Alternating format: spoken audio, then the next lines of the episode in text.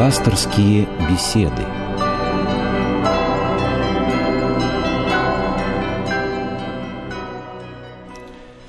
Добрый вечер, дорогие радиослушатели. В студии Константин Крыльков. Здравствуйте.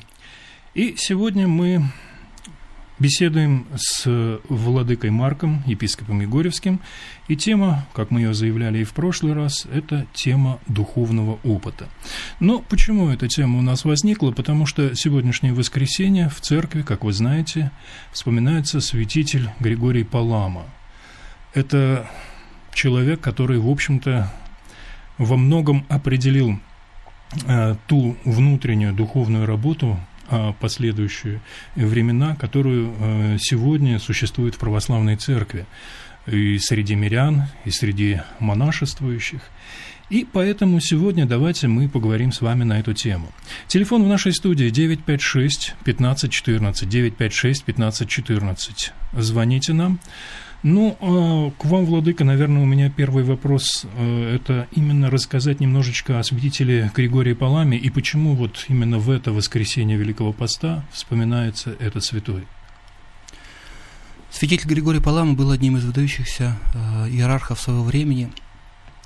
В чем его подвиг, в чем смысл его богословия, его учения – в то время существовали разномыслия относительно опыта афонских монахов. Некоторые э, современники Григория Паламы, афонские монахи, говорили о том, что Бога можно познавать опытным путем, опытным образом, через молитву, э, через э, умное делание. И были противники учения афонских монахов, которые говорили о том, что невозможно познавать Бога через опыт умной молитвы, через опыт молитвенной жизни. И вот э, потом э, святитель Григорий Палама э, был одним из инициаторов э, собора. Собор принял э, его позицию. Э, собор защитил э, учения, которые отстаивали афонские монахи.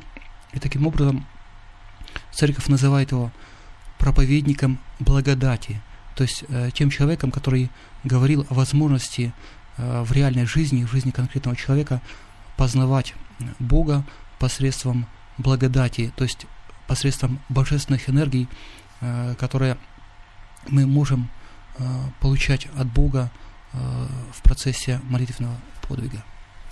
Но, ну, Владыка, наверное, ведь путь к этому достаточно большой. Это долгий путь, пока человек сможет прийти к этому опыту, к опыту богопознания. Или это возможно с самого начала духовной жизни человека? Знаете, опыт э, сопутствует человеку всегда. И э, опыт в духовной жизни, он также сопутствует человеку с самого начала. Да, я думаю, что вряд ли можно говорить о том, что э, верующие, может быть, с таким небольшим опытом церковной жизни могут, подобно афонским монахам, э, познавать Бога, познавать его как э, свет, подобно тому, как познавали его афонские монахи и современники святителя Григория Паламы, и э, те афонские монахи, которые жили на протяжении столетий на этой Святой горе и в других монастырях.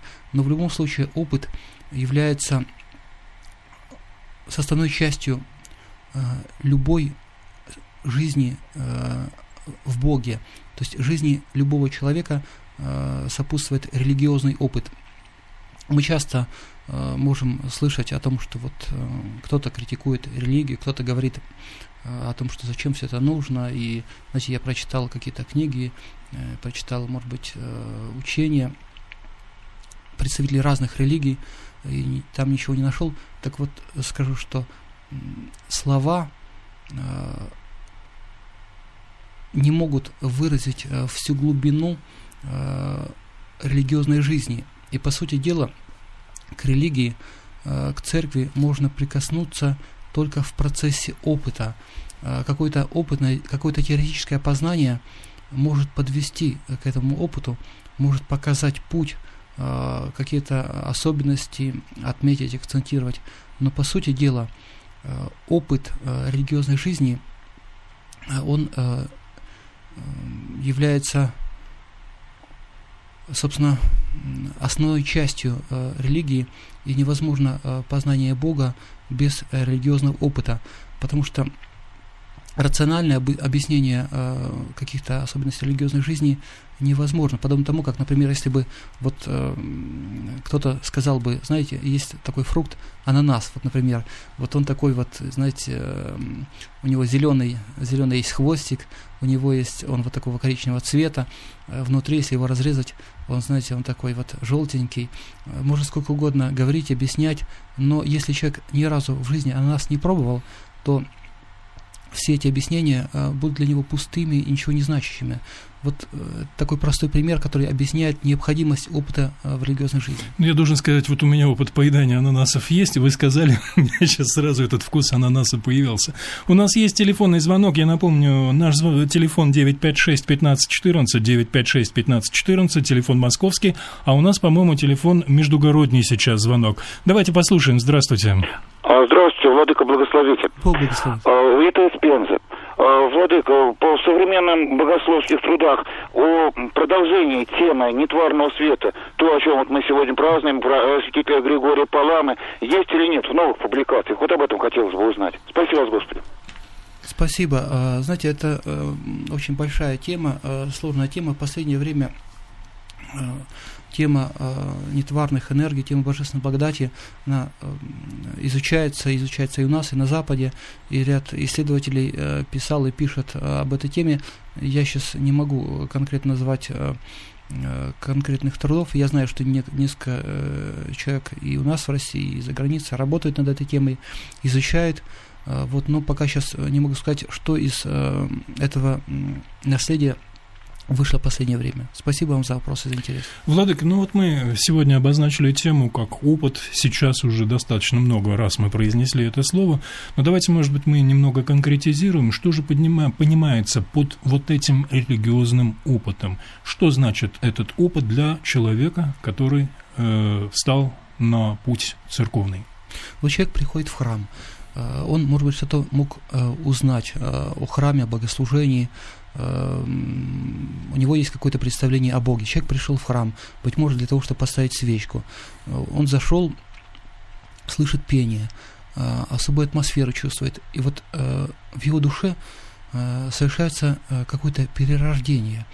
Неоднократно я слышал свидетельства людей. Вот в частности, когда я был в Иерусалиме, вспоминаю, один человек, совершенно неверующий, пришел к гробу Господню и сказал, и почувствовал, что какой-то, знаете, как будто его током прошибло. Он пришел после этого, э, пришел после этого в духовную миссию, в наш храм, и спросил у монашки, которая э, там была, спросил, что это такое? Вот я пришел к гробу Господню, как будто током меня дернуло. Она сказала, это Господь вас призывает. А что, говорит, мне нужно делать? Креститесь, вот, э, веруйте э, во Христа. Человек пошел и сделал э, так по слову э, вот этой монахини. То есть вот, пожалуйста, конкретный пример религиозного опыта. Или вот еще э, пример.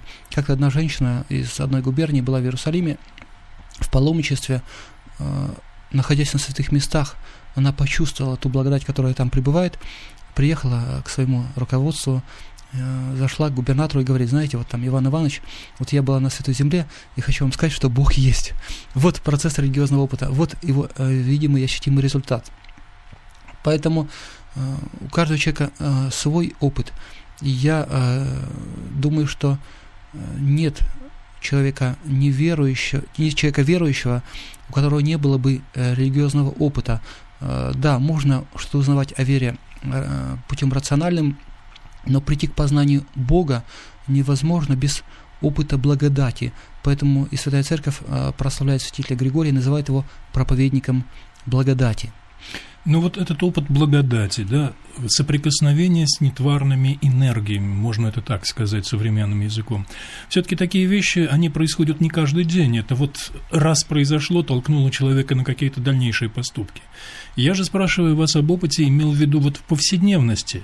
Как человеку прийти к этому моменту соприкосновения с благодатью. Это же процесс, это целый длительный период времени, жизни, который ты посвящаешь чему-то. Вот какие-то конкретные вещи вы можете сказать, что должен делать человек на своем духовном пути, чтобы прийти к этому опыту? Конечно, в жизни каждого человека есть э, огромное количество событий, которые свидетельствуют об этом опыте. Я вспоминаю про Тария Сергея Булгакова, который сказал как-то, э, что каждый верующий человек э, имеет такое количество э, вообще событий в своем религиозном опыте, что вот если бы каждый человек рассказал о своем опыте, то вот эта огромная куча поглотила бы, закрыла бы ту небольшую долю сомнений, которая есть у людей в этой сфере. Для того, чтобы прикоснуться к этому опыту, нужно, конечно же, прежде всего проявить э, некое стремление, некое старание, то есть нужно постараться э, вот хотя бы рационально соприкоснуться с источниками благодати. Это храм, это богослужение, это участие в церковных таинствах, это э, чтение священного писания, каких-то других творений святых отцов. Вот это средства, которые обычно могут привести человека к этому опыту. Но бывает так, что человек соприкасается с этим как бы э, вне своей воли, э, вне зависимости от того, что он думает, как он мыслит, желает человек прикоснуться к этому опыту или не желает, так получается, что человек оказался э, промыслом Божьим или, как некоторые говорят, волей судьбы в каком-то месте, и вот этот опыт его застиг на пути. У нас сейчас есть еще один звонок. Я напомню, наш телефон 956-1514. Снова звонок у нас междугородний. Мы слушаем вас. Здравствуйте. Здравствуйте. А, Владык, благословите. Бог благословит. А, меня зовут Андрей Вознесенский, а, город Елец. Говорят, что Григорий Палама был великий исихаст. Нельзя ли, чтобы раскрыли, ну, кратенько это учение? Спаси Господи. Да, святитель Григорий сам жил на Афоне, и э, это движение, э, которое он э, защищал, о котором он свидетельствовал, получило э, в православной традиции название исихазма.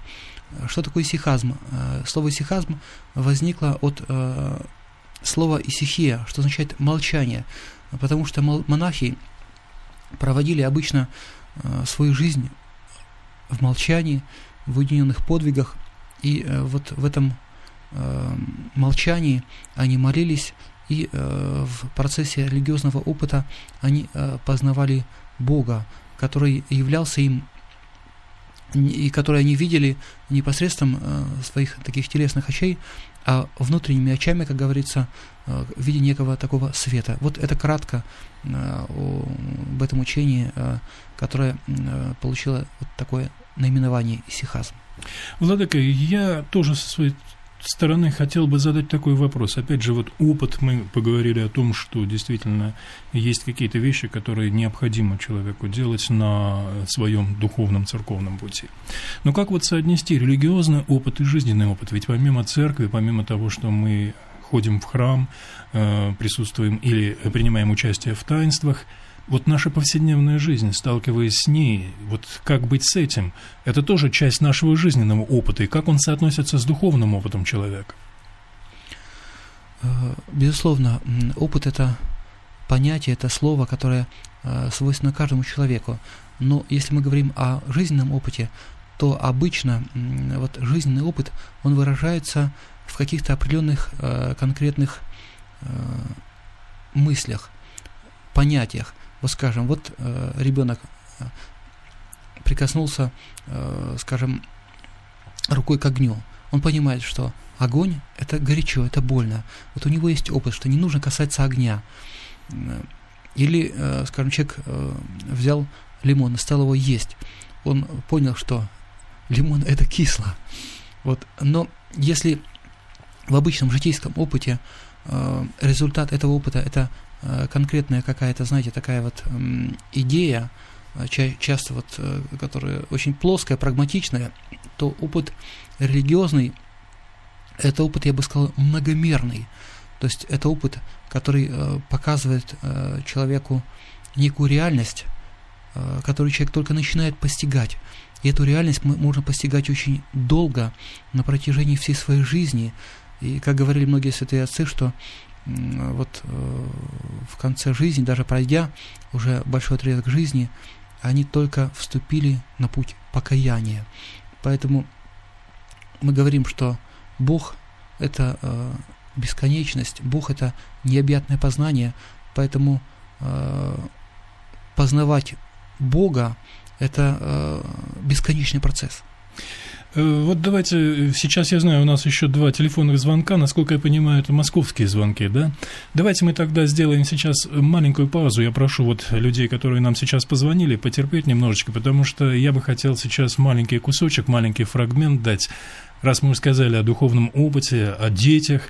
Вот у нас есть маленькая зарисовка, сейчас Великий пост, и вот как дети, которые впервые, может быть, или не впервые, второй раз в жизни вошли в Великий пост и проходят его, вот есть маленькая зарисовка об этом детском духовном опыте. Будьте как дети. Великий пост начался, и получилось так, что из группы трое, ну я в том числе, его соблюдали вот так по-нормальному, и в еде, и в поведении. Трудно, конечно. А остальные над нами все время, зачем это вам надо? Смысл какой этого? Вот не есть это. Издевались все время. Мы так спорили, что-то ссорились. Ну вот, видимо, все-таки в искушение вводили. Но вот мне кажется, мы таких слов нужных, наверное, даже не нашли. Чтобы мы объяснить вот то, что пост это как покаяние, к Богу приблизиться. Вот как раз сейчас еще пост. Опять сейчас все начнется по новой. Примерно такая же ситуация получилась. Но вот я просто была не одна в классе. Есть вообще неверующие, вот, ну вообще вот сказали, как зачем тебе это надо? Мы сказали, ну вот ты попробуй сделать, сможешь, если? Наверное, для этого мы и делаем это, чтобы в любой момент мочь себя ограничить, вот, чтобы не зависеть от Тут каких-то своих желаний. Не знаю, вечером вместо уроков посидеть, посмотреть телевизор, сходить там, не знаю, на дискотеку, съесть намного больше, чем нужно. Ну и как-то после этого от нас все отстали, вообще отстали. И как-то вот дошло, по-моему, до них. В начале поста тянет что-то съесть не постно. Вот так подержишься дня четыре, потом уже даже когда после Пасхи на все эти торты уже даже как-то не тянет. Но мне, слава богу, повезло, так как мои одноклассники, они знают, что я хожу в храм, вот, они даже если подшучивают иногда надо мной, ну, как бы делают с лаской, можно так сказать, и с уважением относятся к этому. То есть я могу сказать, а у нас говорят так, или там, а у нас вот так, вот, говоря про храм. И они спокойно выслушают и ну, не удивляются уже. Не пытаюсь их переделать, конечно, просто я знаю, что лучше всего влияет только собственный пример. Я стараюсь для них не казаться ханжой, который, с одной стороны, может сказать там какие-то хвалебные слова Богу, вот, а с другой стороны, вести себя несколько там пошло или развязано. Поэтому у нас, в общем, таких конфликтов не возникает. Но иногда, конечно, бывает, когда учителя, например, заблуждаются в чем-то, иногда, конечно, тоже хочется ну, показать то, что я знаю, что лучше, чем они, например, по литературе, когда какое-нибудь произведение разбираем, ну, какие-то религиозные темы, когда учитель затрудняется, конечно, иногда хочется показать, что я знаю. Меня зовут Анмахина Марина. У меня был один случай в школе, что мы с мальчиком очень дружили хорошо, но э, у нас в раздевалке всегда приходит директор, смотрит за порядком. Он взял вещи и кинул их, и сказал, что это я. Потом мне очень сильно досталось. Я спросила, зачем ты это сделал? А он сказал, просто так. Мне было обидно, но надо на зло отвечать добром, чтобы не надо злом отвечать. Потому что потом трудно будет исповедовать исповедоваться. Не хочу выдавать своего друга. Извините, так получилось.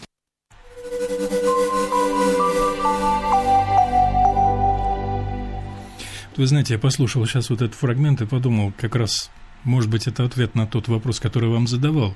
Это вот удивительное сочетание жизненного и духовного опыта у этих маленьких детей. Они приобретают на этом и жизненный опыт, и духовный. Да, да. Вот это вот то, что, наверное, и должно быть у каждого человека, вот сочетание это. Да, и гармо... очень гармоничное сочетание, да, конечно. У нас есть телефонные звонки, я обещал уже вас послушать, давайте мы слушаем вас, здравствуйте. Здравствуйте. Мне, да? да, да, да, здравствуйте. Здравствуйте. Я вопрос к владыке. Да, пожалуйста. Вот он сказал, что нельзя по Писанию судить о мире. Понимаете, ну вот мне э, одна знакомая вот, очень догад... очень внятно говорит, чтобы я изучал Библию, я бы понял, но тоже Писание. Как я могу? Вот я пытаюсь разобраться, но я не могу. Почему одно я читаю, это неправильно, а второе читаю, что это правильно? Спасибо за ваш вопрос. Э, знаете, э, здесь тоже тема опыта. Конечно, для того, чтобы подойти к такому, собственно, духовному опыту, важно читать, важно э, изучать опыт э, и святых отцов, э, опыт их жизни в Боге. Опять мы сталкиваемся снова с этой темой опыт. Ну и даже вот в таком простом деле, как чтение, чтение, ну, чтение священного писания, это особый опыт. Нужно иметь некий опыт, опыт, как святые отцы говорили, опыт развлечения духов – и опыт, который помогает человеку понять, э, что, э, чего и как. Здесь тоже тема опыта, э, и у каждого человека, вот если человек, скажем, смотрит одну книжку или книжку другую, знаете, вот, скажем, там, одна представитель одной религии или представитель другой религии, то у него возникает вопрос, а где здесь истина? И тоже опыт, он дает ответ, собственно, вот, знаете, в некоторых случаях говорят, человек, вот я, скажем, зашел в один храм, или, скажем, зашел в какой-то там, знаете, вот, ну, там, где собираются представители, там, скажем, какой-нибудь евангельской веры, зашел, вот сердце у меня не ёкнуло. То есть нет ощущения того, что это святое место.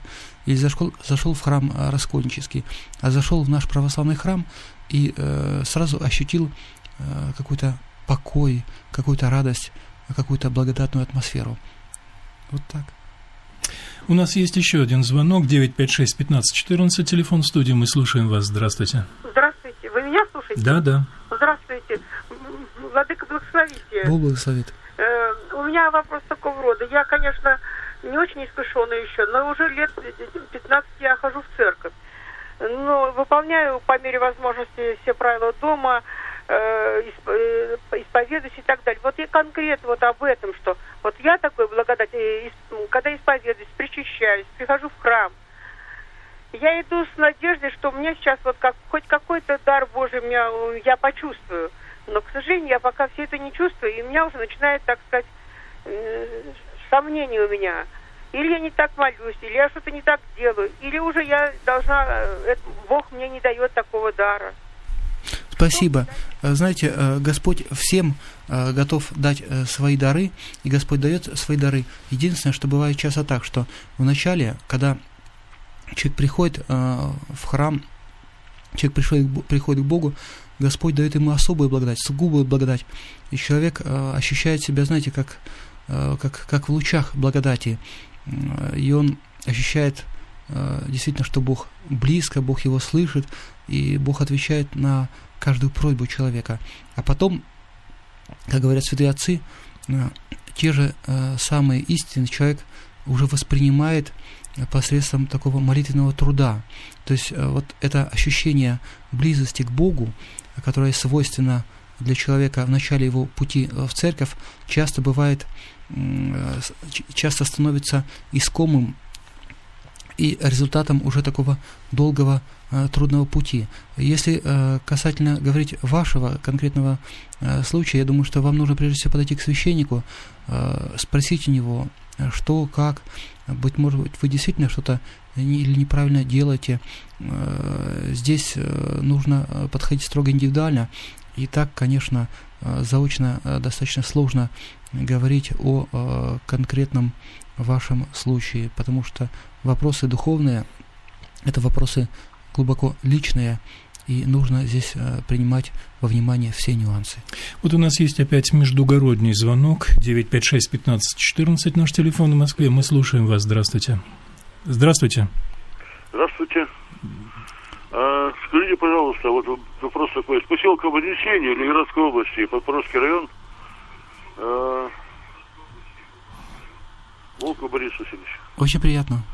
Скажите, пожалуйста, вот я неверующий товарищ, э, не крещенный, но с удовольствием слушаю ваши передачи, ваши обряды, ваши святильные, святые, э, ну, ну, святые эти все. Не, не, не, не, может ли это самое э, противоречить вашей вере? Я не понял, что значит противоречить вере? И потом, во-вторых, значит, я ношу под сердцем с удовольствием этого Николая Чудотворца, иконку. Угу.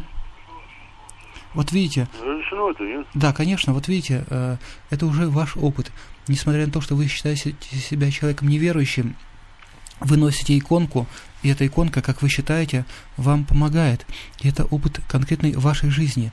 А что же касается того, что вы неверующий человек, слушаете наши передачи и воспринимаете их с удовольствием, это уже говорит о том, что вам это нравится, вы ощущаете эту благодать, быть может, не осознавая, как это назвать, как это определить, как это сформулировать, но э, ваша душа тянется к нашим передачам, потому что вы ощущаете, наверное, и мир, и какую-то благодать и какую-то радость от того, о чем говорится в наших беседах. Владыка, я, может быть, мы приближаемся к концу уже передачи, но все-таки я хотел вам задать вопрос. А опыт, мы говорим о духовном опыте, мы даже говорили сегодня о том э, моментах, когда благодать Божия касается человека. Но ведь существует и негативный опыт, который все-таки является духовным опытом. Ну, я громко, может быть, его называю негативным, но мы с вами вот перед, перед, перед программой как раз говорили о том, что Великий пост – это достаточно особое время. Человек, который э, воцерковлен, который соблюдает, может быть, даже впервые пост – а, в его жизни начинается в этот период очень много искушений. Это трудное время, потому что обостряются конфликты, как ни странно. Да, да, обостряются да. взаимоотношенческие какие-то вещи, может не ладиться на работе, дома. Вот это же тоже опыт, да. это же тоже, хотя да. он и негативный. Вот да. как относиться к этому и как преодолевать это? Знаете, вот как-то однажды э, я слышал такое высказывание, один человек сказал другому, вот хочешь убедиться в бытии Бога, э, возьми молитвослов или возьми в, руку, в руки Евангелие э, и ночью молись, и увидишь. И что человек видит? Он э, слышит э, какие-то звуки, ему что-то начинает мешать, он э, ведет себя и воспринимает реальность совсем не так, как если бы, скажем, он читал какой-то роман. То есть он чувствует некое сопротивление, чувствует некую силу, которая ему просто реально мешает. И вот мы говорим, что э, период Святой Великой Четыредесятницы – это время искушения, это время духовного подвига, когда человек как-то действительно может этот духовный опыт приобрести, но человек, который э, старается жить духовно и старается жить по заповедям церкви, по церковным традициям, он чувствует эту силу сопротивления, и он ощущает что, знаете, вот он не, не просто в таком неком безвоздушном, я бы сказал, духовном пространстве, что это пространство наполнено, оно наполнено и с одной стороны силами добра, а с другой стороны оно наполнено силами зла. И это тоже о человек, человеку о чем-то говорит. Оно свидетельствует ему, что э, есть действительно разные силы, которые существуют в этом мире, и человек э, также, э, если он действительно имеет э, духовные очи, э, если он имеет мудрость, он делает свой выбор, свой вывод. Что ж, я благодарю вас и напомню, что мы беседовали сегодня с Владыкой Марком, с епископом Егорьевским, и скажу, что в следующее воскресенье тема нашего разговора будет «Крест в нашей жизни», потому что следующее воскресенье, или, как говорят в церкви, третья неделя Великого Поста, вспоминается именно и называется «Крестопоклонный» выносится крест и особые совершенно отношения к кресту. Об этом мы поговорим в следующий раз. Ну, а вас мы благодарим за внимание. Всего вам доброго и до следующей встречи. Да, и всего вам доброго, и э, вам всем э, желаем хорошего религиозного опыта.